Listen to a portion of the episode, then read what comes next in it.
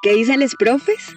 Un espacio de diálogo con las y los profesores de Ciencias Sociales de la Pontificia Universidad Javeriana. Hola, bienvenidos a ¿Qué dicen les profes? Espacio de la Facultad de Ciencias Sociales de la Universidad Javeriana para conversar, para conocernos y para que conozcan a los profesores de más cerca. Hoy tenemos en esta conversación a Juan Camilo Cajigas, profesor de Estudios Culturales de la facultad, y va a estar conversando conmigo Gabriel Rudas, profesor de Estudios Literarios. Bienvenido, Juan Camilo, ¿cómo estás? Muy bien, Gabriel, buenos días, buenos días a todos. Bueno, Juan Camilo, eh, como decíamos, es profesor de estudios culturales. Él estudió filosofía en la Universidad Nacional y después hizo sus posgrados eh, en estudios culturales, específicamente en lo que él llama la biocolonialidad del poder, o sea, una relación entre poder, eh, cultura, pensamiento, naturaleza eh, de la cual vamos a hablar pues un poquito más adelante, pero yo quería empezar eh, haciendo un pequeño recorrido por cómo llegó Juan Camilo a ese tema tan interesante, eh, pero desde mucho más atrás. Entonces, Juan Camilo, quería preguntarte, tú, ¿cómo llegaste a la filosofía? ¿Cuál fue el momento en tu vida, en tu juventud, en el colegio en que tú dijiste, bueno, esto es lo que a mí me interesa? Bueno, pues fue más bien por un accidente.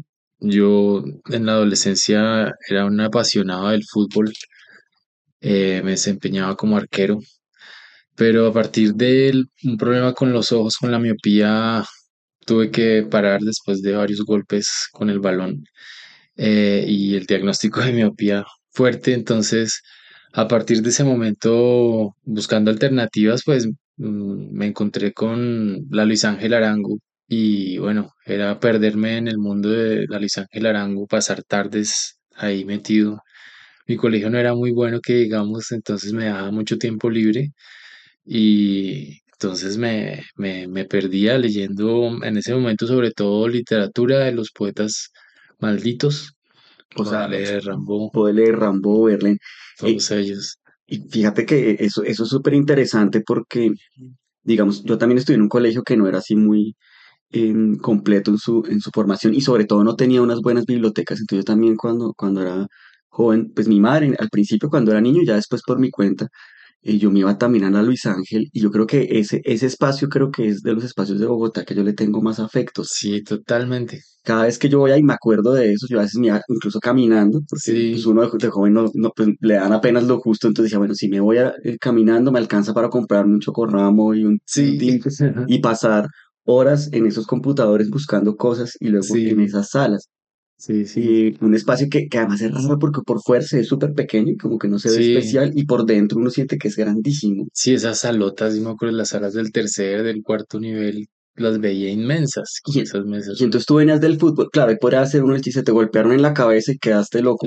Y quedé mal de la cabeza y me pasé para... Y llegaste a estos poetas, o sea, sí. ¿tú qué sentiste en ese momento con la lectura? O sea, ¿cómo, cómo, se generó ese, esa transformación? Pues, a ver, eh, era mm, proyectar como un mundo deseado, eh, sobre todo de mm, digamos, rebeldía frente a, digamos, situaciones, constreñimientos familiares. Entonces, eh, en ese momento, y eh, pues veía una, una, salida en el mundo de Rambo, por ejemplo, y en, digamos, en, pues en la manera en que Rambo, que ahorita no recuerdo muy bien ya Rambo, pero esas, digamos, Ah, pues posibilidades que abre Rambo, ¿no? Como el pensamiento de los poetas malditos, sobre todo eso que se siente en leyéndolos. Entonces era como un escape afectivo, claro, ¿no? Eh, eh, y que pues nos habla de cómo la literatura moviliza este mundo de los afectos, nos abre puertas.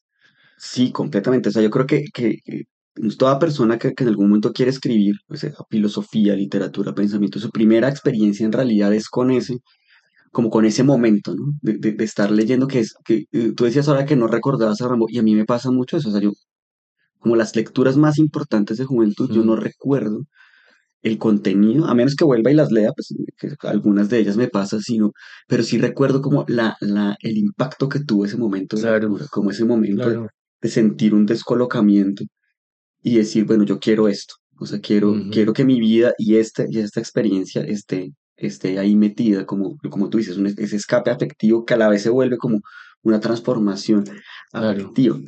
Eh, ahora, una pregunta que siempre a mí me hacen eh, amigos y estudiantes siempre es ese, digamos, porque mucha gente tiene ese, ese encuentro con las letras, con el pensamiento, pero a ese momento de decidir un poco muy irresponsablemente a los 15, 16 años, Sí, de, de- de- de decidir que esto no va a ser un hobby, un espacio de escape, Mm, sino, bueno, me voy a dedicar a esto, me voy a dedicar a las humanidades, en tu caso a la filosofía. Eh, ¿tú recuerdas ese momento? ¿Tú recuerdas que algo te haya dicho, mm. no, si yo voy a, a estudiar esto porque quiero que esto sea lo que yo hago?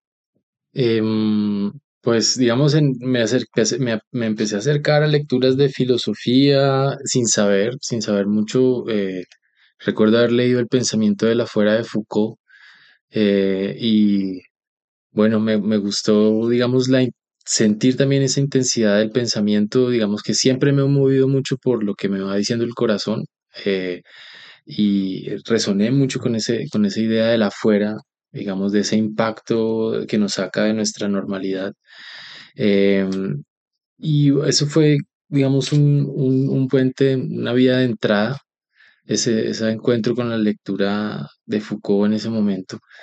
Pero también lo fue acercarme a la Universidad Nacional y ver ese mundo abierto para, en ese momento, eh, ese, el ambiente plural de la Universidad Nacional también, pues me, me, me, me dio esa entrada hacia la filosofía, ¿no? Empecé a acercarme poco a poco al departamento y, eh, bueno, decidí aplicar y fue con sorpresa que, pues pasé. ¿Y cómo fue ese momento cuando ya entraste a la universidad, o sea, a la vida de la Universidad Nacional, ya con todas sus luces y sombras, ¿no? O sea, ¿cómo fue tu experiencia de, como estudiante en, en- en la universidad? Que, por ejemplo, ¿qué profesor te, te marcó a ti en, en, en esa, en tu carrera? Bueno, yo recuerdo el primer día que Luis Eduardo Hoyos nos dice, bueno, ustedes aquí pueden hacer lo que quieran. Es como un espacio con unas leyes y unas reglas diferentes, digamos, y, un encuentro de una Colombia muy diversa, de clases sociales, de regiones, de etnias, porque empecé a tener colegas, compañeros de los eh, de la etnia murimuina eh, y pues no tenía la posibilidad de abrirse a, a ese mundo. También pues la izquierda radical, el ELN estaba ahí y eso estaba cer- cerca, digamos, a nosotros. Entonces uno recibe influencias de varios, de varias, desde la Colombia diversa, ¿no? Pero un profesor que nos marcó mucho a una generación de estudiantes de filosofía, ahí fue Fernando Urbina. Eh, Fernando Urbina, pues ustedes saben, él es eh, filósofo, pero también tiene trabajo en etnografía, en fotografía, en poesía. Entonces, él eh, es una de las figuras que Julio, con- junto con Julio Carrizosa, digamos, uno puede ver en los noventas que empiezan a generar ese trabajo interdisciplinario en la práctica. Entonces, bueno, el, la- el- eh, el departamento de filosofía en la Universidad Nacional, pues estaba estructurado por la filosofía analítica. Sí, exacto. Ese es el fuerte. Yo a los años vi- agradezco que haya tenido esa formación, pero en ese momento eh, fue un poco castrante y, y era hegemónico, era una filosofía pues que, que excluía el pensamiento que se pudiera generar acá en Colombia o en, en- en- o en culturas indígenas, por ejemplo, ¿no? Porque eso no tiene, eso no es filosofía y eso todavía sigue siendo un debate. Pero Fernando Urbina, en la historia del pensamiento y de la filosofía en Colombia, es un pionero, ¿sí? Y él abrió un espacio para apostarle a, interactuar con el mundo indígena desde la filosofía. Hoy en día llamamos a eso filosofía intercultural o filosofía comparada. Hay diferentes versiones. Pero él nos abrió un espacio y él forma una generación de, digamos, filósofos que hacen etnografía, por ejemplo, o se acercan eh, pues a, esta, a estos mundos in- indígenas particularmente. Entonces él es una figura clave en ese momento. Sí, es que yo justamente, eso me, me, me llama mucho la atención porque, digamos, yo también estudié en la Universidad Nacional, pero literatura. De hecho, y ahí eran como, te adelantaste como a dos preguntas o dos eh, experiencias que, que, que yo tenía porque cuando yo decidí estudiar literatura, a mí en realidad, en principio me llamaba más la atención la filosofía. mm, pero justamente la manera como estaba estructurada la filosofía en, la universidad, por lo menos desde afuera, incluso se veía como algo muy em, limitado a ciertas escuelas, filosofía analítica, etc. Entonces yo decidí estudiar literatura, pero, pero sí había un contraste. Yo creo que eso ha cambiado mucho ahora, ahora que yo conozco colegas y, estudiantes de, la universidad en ese momento era muy disciplinar la organización de los departamentos. O sea, literatura, entonces era únicamente literatura y cierto tipo de literatura, filosofía. Y eso contrastaba, digamos, esa como pureza, esa preocupación por la pureza disciplinar contrastaba con lo que ocurría en las cafeterías. Ah, sí. Eh, que ahí estaban todos los, estudiantes y, ocurrían todas las cosas, desde, bueno, todo Martín, todo, sí. pero también cineclubes. Los cineclubes, claro. Política, etcétera. Y sí recuerdo mucho que de filosofía eh, Urbina era como un, personaje raro. Eh, sí. O sea, él era el que iba y daba charlas en otros departamentos. Eh, Exacto. Mm, que hacía trabajo de campo. Y eso a mí me da cierta envidia porque en literatura, pues, nosotros decíamos que nuestro trabajo de campo era la Biblioteca Nacional. y los de filosofía decían, no, nosotros sí tenemos trabajo de campo porque Urbina se va al Amazonas. ¿sí? Entonces, y eso me, hace pensar incluso como, como, como, o sea, pues estoy como mirando lo que tú nos cuentas y dices, bueno, un texto que te marca es, eh, o sea, como, como un, texto que te marca es Rambo por, ese, por, esa experiencia de salirte de, y luego mm. Foucault como el pensamiento del afuera. Sí. Eh, y luego dices, bueno, de la nacional, esa diversidad, ese afuera. Mm. Y luego Urbina, que estoy en filosofía, pero es el filósofo que está afuera, como, ese, como ese adentro y afuera. Y entonces supongo, pues si, si, mm. si, Urbina Urbina para, para quienes nos están escuchando, pues es un, uno de los grandes eh, pioneros, como tú dices, de, mm. de, trabajar filosofías y pensamiento indígena desde la universidad y generar esos vínculos mm. interculturales. Entonces, yo supongo que hubo un momento en que tú pasaste como de verlo y que te influyera a trabajar con él o, o, hacer algo con él. O sea, ¿cómo fue ese momento que tú dijiste, bueno, me voy a ir en, eh, una salida de campo, una clase? ¿Cómo, ¿Cómo fue ese momento, ese afuera tuyo que te sacó de la filosofía o te dejó o te transformó tu filosofía, digamos? Bueno, eh, eh, yo recuerdo haber estado leyendo, estábamos leyendo Carlos Castaneda de por mi cuenta y eso es todo un tema problemático dentro de la disciplinariedad, digamos, de la academia que hoy tiene consecuencias en lo que se llama el giro ontológico en antropología. Es decir, decir que las realidades, em, digamos, esas perspectivas culturales no son solo representaciones culturales de una naturaleza única, sino que las realidades indígenas son realidades, digamos, que tienen una diferencia ontológica eh, que, se sostiene por sí mismo, ¿cierto? Y eso lo abre como antropólogo, porque Castaneda se forma como antropólogo. Pero bueno, dentro de, digamos, las políticas de la academia eso es excluido. Pero es un tema polémico, yo recuerdo Pero todos los del giro ontológico que pues entraron por ahí, eso hace que, por ejemplo, hoy los profesores allá son monjes de antropología, pero son monjes y enseñan en su clase enseñan meditación como desde la antropología. Claro, en, donde hay en Davis. Claro que esa zona es bien progresista, ¿no? Claro, pero fíjate que cuando mi, hermano es antropólogo y cuando él estudió en el pregrado, eso era como, o sea, todos lo habían leído, pero todos lo negaban. Y yo estaba cuando estaba haciendo el posgrado, ahí este antropólogo famoso que viene mucho a Colombia que se llama Michael Tausig. Yo tomé una clase con él y entonces llega un día así en la casa, bueno, ¿ustedes qué piensan de, de Castaneda? Y todos estos que eran como estudiantes de doctorado antropología eran como súper tímidos, se miraron, no sabían qué decir, no, pues puede ser, porque es que Castaneda, pues básicamente fue muy polémico porque él escribe estos libros, él dice, hace su tesis doctoral con ellos, y los, lo que la etnografía no ocurrió. O sea, eso está comprobado que él se fue a una biblioteca tal y se inventó un personaje. O sea, supuestamente él hizo antropología con una persona que era un brujo. Y claro, ya después que salió y se hizo famoso, pues otros antropólogos que supuestamente que habían trabajado con ese grupo étnico, que son los yaquis, decían, pues esa gente no es así. Y estaba lleno de inconsistencias, se supo que era un fraude, pero él se volvió pues un gurú New Age pues que fue como que estuvo en la cresta de todo el tema de la experimentación con hongos y con peyote sobre todo, porque todo el cuento es con peyote. Y ya después él sacó como 10 libros, ya cada vez más, más delirantes en su, en, su, en su invención, se montó como una religión y todo. Sí. Entonces se volvió tabú, ¿no? Entonces Tausig decía en la clase que, pues, si uno sabe que es ficción, pues él decía, mire, es que Tausig logró capturar como nadie Mm. cómo piensa un chamán indígena latinoamericano. O sea, Sí. todo, o sea, todo es un viaje, un viaje chamánico y, una, y un entrenamiento chamánico muy, muy denso, con cosas como de, de- de formación de personalidad muy, muy, muy difíciles y todo el tiempo son bromas. También, o sea, el tipo todo el Sí. tiempo se está riendo de Castaneda y, y hay Sí. cosas que son para, pues, para que se, para, y esa, esa mezcla de humor, trampa y al mismo tiempo como sabiduría, en- en- entonces era como interesante. Sí, sí. Entonces, claro, pero Tyson le decía como consciente de que estaba tirando una bomba y diga.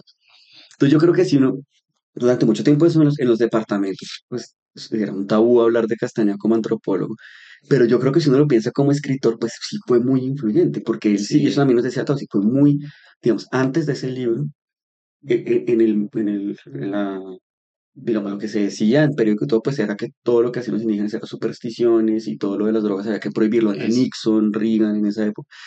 Y un poco ese libro ayudó a que cambiara la percepción, que la gente comenzara a ver en eso sabiduría. O, o Entonces- que es una, que es una realidad, son realidades. Claro, Y pluralizar las realidades, ahí es donde viene esto. Ahí es donde, eso es lo que cogieron los del giro ontológico. claro. Y entonces yo alguna vez leí un artículo de alguien que decía, mira, que, que están diciendo los del giro ontológico, esto no es una creencia cultural. El ser montaña es un ser eh, vivo, que siente. Esto es, es una creencia cultural y ahí lo inmovilizas. claro, En cambio, cuando dices, eh, el tema es que eso, bueno, no pueda que nosotros no tengamos acceso a eso, pero sí le decimos, la realidad tiene diferentes facetas que otros en, grupos lo pueden ver de otra manera o, o producir de otra manera. claro. Y eso, eso me parece que es Pluralizar la realidad es lo, el punto, la bomba ahí. Hay gente dentro de esto de Science and Technology Studies que ha escrito sobre Castaneda. como ya este, indicándolo un poco. Sí, eh, bueno, no me acuerdo cómo se llama, pero hay un man que, que se fue por ahí. Pero el de Les también tiene capítulos sobre Castaneda y literatura, ¿no? El devenir brujo. Sí, Pero bueno, sí, es- eso lo manda uno de una al tema New Age, entonces entonces, todo lo que eso Sí. implica. claro, entonces ahí está, está bueno porque sí es, eh, eh, o sea, como que es, es un tema eh, medio radioactivo, diríamos, ¿no? Pero es súper interesante, o sea, como que, como que ahí me, me llamó la atención, sí. como que, y además que ahora se habla, se habla un poco más abiertamente eso. Y claro, yo después leí el libro y el libro está muy bien escrito. Escribe muy, y lo pone a uno. es muy, o sea, es muy, muy, muy bueno. Y alguien decía, algunas leí una cosa que era muy, muy interesante, cuando se sabe el fraude, decía, bueno, pero es que, o sea, la, la pregunta que le queda uno con el fraude es ¿por qué lo hizo? O sea, porque hacer una etnografía es muy difícil, Pero el pero inventársela es más más difícil. difícil. O sea, finalmente lo hubiera podido ir, o sea, pues él, él estaba en la Universidad de California también, tenía los recursos, el dinero para irse ahí a, a la frontera que es de México con, con, con Estados Unidos, a hablar con una comunidad, a hablar con un chamán y a sacar una etnografía de eso, ¿sí? O sea, como Sí. el tema estaba para, se hubiera podido hacer y ya mucha gente lo ha hecho y pues no es imposible, digamos, requiere esfuerzo, pero no, pero no hacerlo, sino irse a una biblioteca a, a, Sí, a- no. a crear un universo de, de, de eso, pues no, sé, como- Tenaz, no, pues qué mago para crear eso. Sí, pues, y además que uno lo lee y es como muy real, o sea, dice, Sí. así son, así son los chamanes, o sea, tal cual. o sea, Sí, eso es pero eso es contra, eso está lleno de controversias, ¿no? Que si fue fraude o no, pues ahí O sea, pues digamos que sí. hay registros de Digamos que hay, pues, que hay registros como el momento en el que se supone estaba haciendo trabajo de campo que estaba en la biblioteca sacando libros. Eh. Entonces, digamos que ahí es como el... Y, y sobre todo, pues que ya toda la, pero digamos, toda la gente que conoce la zona dice, pues no, o sea, simplemente, pues no es un yaqui, o sea, es, es- es Sí. un brujo que se inventó él, que es como un popurrí de muchos, de muchos, de muchos brujos posibles. Como- y si uno lo, pero si uno lo piensa así como ficción, pues es mucho más interesante, porque luego, eh, ya, ya uno leyendo así, él sí mete muchas cosas de, de filosofía sí, occidental también, canibalizadas, sí. también es como un libro de un migrante finalmente. Pero bueno, eh, Urbina, yo le pregunté a Urbina, Urbina, ¿uno puede leer esto? Y él me dijo, sí, claro, y esto es válido también meterlo, incluirlo, pensar con esos afueras del pensamiento, porque eso nos, nos lleva a, a potenciar el pensamiento, el pensamiento a la n potencia, como, como dice Deleuze, ¿sí? Entonces, bueno, ese es el primer momento en que yo tengo una interacción con él. Después él me dijo, bueno, entonces tenemos que hacer es eso, trabajo de campo, y nos vamos a Araraquara. Ahora, Entonces- ¿cuál y cómo fue eso? Entonces yo ahí planteo una idea de tesis que eh, era pues la ética ambiental. Había un, un colega que se llama Franklin Giovanni Púa, quien también es un pionero en la filosofía intercultural en el país. Y él dice, em, plantea una tesis sobre las reglas de uso y no abuso dentro con la interacción con los ecosistemas en, el corpus mitológico. Entonces, eh, con Urbina planteamos desarrollo más desde las discusiones de ética ambiental, que esa fue la otra corazonada fuerte que tuve, digamos, como esa preocupación por eh, la crisis ambiental o, digamos, esa, ese momento en que estamos viviendo. Entonces, yo le manifiesto eso a Urbina y él dice, bueno, entonces vamos a, hacer, a irnos para Araraquara y bueno, termino en Araraquara haciendo pero, pero ahí yo quiero porque termino en Araraquara no es tan fácil. Yo alguna vez viajé a la Zorrera y ese viaje ah, es digno de contar. Yo no sé cómo fue en tu momento cuando yo me toca ir a, San José del Guaviare en un avión de carga. Eso es el 97, 1997. Y em, eh, el primer intento de ir a Araraquara pues es fallido. Eh, íbamos, nos íbamos a ir por río desde Putumayo, eh, pero bueno, eh, por diversas razones no pude ir. Y eh, en el segundo intento logré montarme en un avión militar. Em, y en ese avión, digamos, pues llego a Araraquara directamente y particularmente llego a un momento donde hay un encuentro de organizaciones indígenas y chamanes de todo el mundo. Entonces llego a ese encuentro ese avión venía, iba a recoger y a traer personas, digamos, de ese encuentro. Eso me permite llegar al, a Araraquara y me contacto con la persona con la que iba a hacer la estadía. Entonces... Eh, ¿Y ahí con qué etnia estabas trabajando? Esos eran los Muri Muina, sí. el, digamos, Huitoto, eh, que es ese término como sombrilla. Sí, el término sombrilla, pero que es peyorativo en su origen. Claro, y, y, bueno, y entonces ahí, digamos, podemos llegar como a ese momento, como semilla de lo que es tu trabajo actual, ¿no? como ese trabajo entre, digamos, intercultural, pero desde el pensamiento filosófico, cuestionando las eh, relaciones de política con la naturaleza, vernos un poco de cómo, cómo ya se configuró eso, obviamente ya mucho más adelante, me imagino, en, tus, en tu formación de posgrado, pero cómo se configura ese, ese interés de investigación. Sí, bueno, entonces posteriormente hay dos influencias interesantes que se, pues, entré al Instituto de Estudios Ambientales en un tiempo y ahí trabajé con Julio Carrizosa, quien me abrió al área del, digamos, lo que él llamaba la conciencia ambiental, lo que hoy en día empezamos también a llamar humanidades ambientales. Pero también eh, posteriormente conozco a Santiago Castro Gómez y entró, a primero al profesor Guillermo Hoyos y entró al Instituto Pensar, eso fue años después.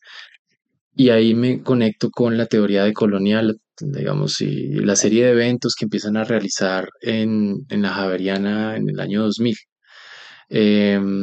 Y ahí entonces empieza a surgir esa pregunta por relaciones de naturaleza y cultura, pero en términos de relaciones de poder, ¿cierto? Entonces, pues eh, traía, digamos, la, esa investigación de pregrado en Araraquara, pero posteriormente mm, eh, me moví hacia la zona del trapecio amazónico, Leticia, Puerto Nariño, con, con mi Ticuna, y eh, ahí empezaban, en ese tiempo, eso era el 2002, por ejemplo, empezaba a, plantearse el tema de la bioprospección, el tema de... Mm, ¿Qué es eso? el tema de bioprospección, el tema de buscar nuevas fuentes de recursos genéticos.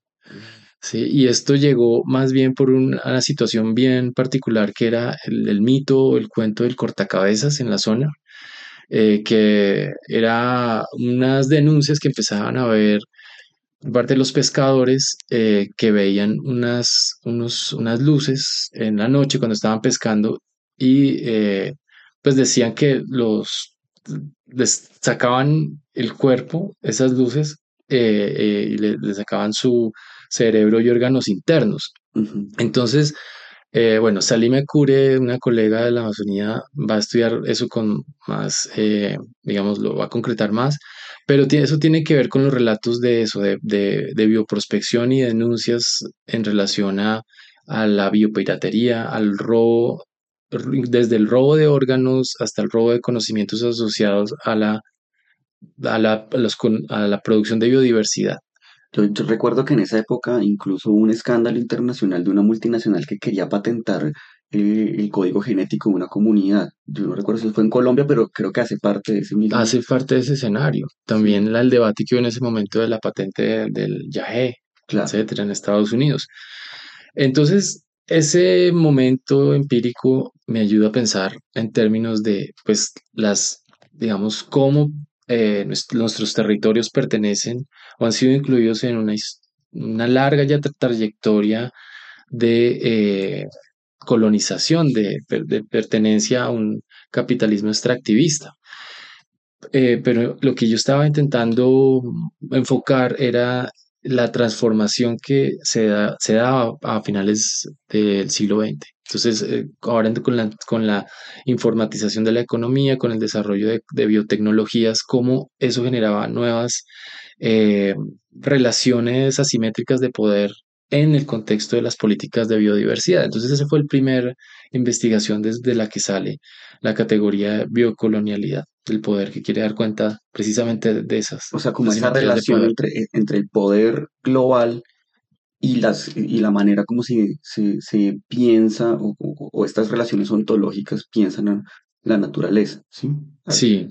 Porque fíjate que, hay como algo que me parece, o sea, que, que, me llama mucho la atención, es que muchas veces con el discurso de prensa o, cuando, se, cuando se, se, trabajan estos temas, hay algo a mí que me, que me genera mucha molestia, digamos, es que cuando se habla de, de lo indígena se tiende a hablar de lo indígena como si fuese el pasado. ¿sí? como si fuese, ah, vamos a como una especie de, de, museo vivo de lo que éramos y, y no pensar en lo radicalmente moderno y, y, de vanguardia que es el pensamiento indígena, pero también eh, lo radicalmente político y lo, inserto en, lo político que, que, que, es, que, es, que, es, que son eh, la vida de las comunidades, pero también su propio pensamiento, o sea, como como que a mí eso me parece que es como súper, súper importante en, estas discusiones. O sea, mm. incluso gente, colegas que admiro y todo, mm, que hablan, digamos, esas, de esas diferencias ontológicas de cómo se percibe la naturaleza, mm. tienen como presentarlo de un modo un poco abstracto y no ver estas relaciones asimétricas de poder global que están, que están en juego ahí. O sea, como, como ir al Amazonas es en realidad ver no, no escapar de la globalización, sino verla actuando, o sea, como una draga minera, un, terreno deforestado, cuando ve eh, los conflictos, las políticas que hay, es como algo que está, que es radicalmente presente. No sé si te has sentido eso cuando has, cuando has estado allá. Sí, en ese momento cuando estaba, digamos, metido en el trabajo de campo allá, pues eh, lo que está viendo es eh, las potencialidades que hay con, esos, con esas formas de vida, ¿no? Como son, eh, para mí, producen un, lo que yo también ah, con, con Urbina llamamos un paradigma de la abundancia, ¿cierto? Eh, que, que, bueno, hay mucha literatura que muestra cómo esas son formas de que siguen persistiendo, formas de vida que siguen persistiendo y que de alguna manera u otra presentan alternativas hoy en día. ¿Sí? Eh, el tema es que no, no, no, no debe caerse como en un, en, un tradicionalismo, como en, simplemente reificar las tradiciones, como valorarlas esencialmente, eh, sino que verlas, como tú dices, no en una línea de tiempo que las ponga en el pasado, sino que cómo pueden producir alternativas de vida eh, en el presente y hacia el futuro, verlas como algo contemporáneo. Y, y, esas formas de vida están reinterpretando la realidad, digamos, de manera contemporánea. Y, en ese sentido, pensándolo ya, ya en tu, tu, historia acá en la universidad, me parece interesante porque tú mencionas eh, el Instituto Pensar en, el momento en que estaba Hoyos y cuando estaba ahí Santiago, y luego pues eh, terminas estudiando acá estudios culturales y luego llegas a, trabajar acá en esa maestría y eso es eh, muy interesante porque em, siempre es, o sea, ese recorrido uno podría decir que es, por lo menos acá, acá en Bogotá, es donde, donde está la vanguardia del pensamiento en humanidades, en, en Colombia. Uno podría pensar en la Universidad del Valle con Jesús Martín Barbero, fue como Mm, estos em, personas que estaban moviendo pensamiento, pero pues ciertamente eh, Santiago, el Instituto Pensar también mm, está ahí y de algún modo sigue siendo, y es una como de las cosas más interesantes de, la de, de acá de la mm, universidad, em, ese pensamiento, primero, muy comprometido eh, con la, con la realidad política nacional, pero pensándolo filosóficamente, y esa idea de ir, a, e ir hacia adelante. mm. Eh, ¿cómo, cómo te, te has sentido tú de ese paso de primero haber sido estudiante de estudios culturales a ya ser parte de, ya de, del- de, de quienes están creando ese, ese proyecto intelectual? Pues eh, en- en- entré recientemente y ha sido eh, desafiante y, y lo que siento es la responsabilidad, digamos, de dar continuidad a, a esa fuerza de pensamiento que Marta Cabrera, Santiago, el mismo Eduardo Restrepo, Liliana, los demás colegas del departamento han, han mantenido, ¿no? Eh, y, pero sí es un espacio, como tú dices, la Javeriana siempre ha sido un espacio de, de llevar el pensamiento a la N potencia, de mover el pensamiento eh, más allá de las barreras disciplinares que en otros lugares son más fuertes, yo creo. Eh, entonces, eh, aquí se siente ese mover el pensamiento. Yo creo que ese es, ese es el mover el pensamiento quiere decir realmente no solo recitar ni, ni repetir, yo creo que tenemos una tradición escolástica muy fuerte en Colombia, pesar de todo, y eh, la apuesta es por crear nuevo pensamiento desde las coyunturas en las que estamos inmersos. Yo creo que aquí se mantiene ese, ese ambiente, ese ambiente afectivo. Y, y en ese sentido, en ese, en ese ambiente y en ese estar acá, eh, cuéntanos un poco, bueno, qué tienes en, en, en ciernes en este momento, en qué estás ahora en tu, en tu investigación, qué proyectos eh, estás moviendo. Pues el proyecto más inmediato es traducir la tesis doctoral que realicé en la Universidad de California. Eh, allá estuve implicado con el trabajo de Marisol de la Cadena, pues que es el tema del giro ontológico.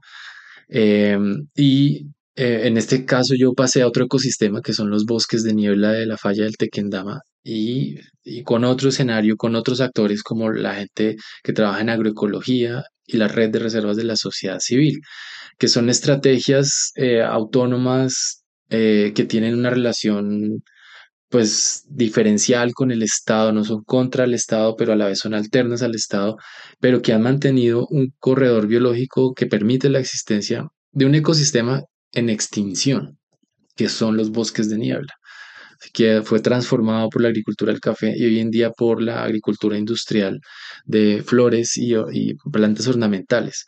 Entonces, eh, nada, pues la, traducción de la tesis está como llevándose lentamente a cabo y tiene que ver con eso, con cómo emergen nuevas formas de, hacer la democracia, digamos, una democracia que no excluye a lo no humano, ¿no? Como a los... Eh, a las plantas, al café, a los animales que existen ahí. Entonces, ¿cómo pensamos el poder de manera no antropocéntrica? Eso es lo que va a empezar a invitar la tesis. Es un es, eh, me abre es el proyecto de investigación eh, que queremos, digamos, aquí invitar a pensar desde las humanidades ambientales.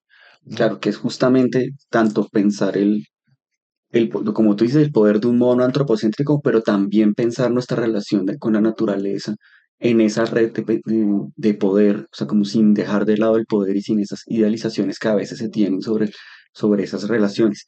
Bueno, pues muchísimas gracias por, por esta conversación, es muy fascinante, creo que te- debemos continuarla Claro y, que sí, Gabriel, y invitamos a, a todo el mundo a que la continuemos también a través de leer eh, tu trabajo. Eh, muchas gracias a todos por esta por esta hermosa conversación. Este podcast contó con la participación de los profesores Juan Camilo Cajigas del Departamento de Estudios Culturales y Gabriel Rudas del Departamento de Estudios Literarios, y fue producido por la Coordinación de Comunicaciones y la Unidad de Gestión de Investigación de la Facultad de Ciencias Sociales de la Pontificia Universidad Javeriana. Gracias por escucharnos.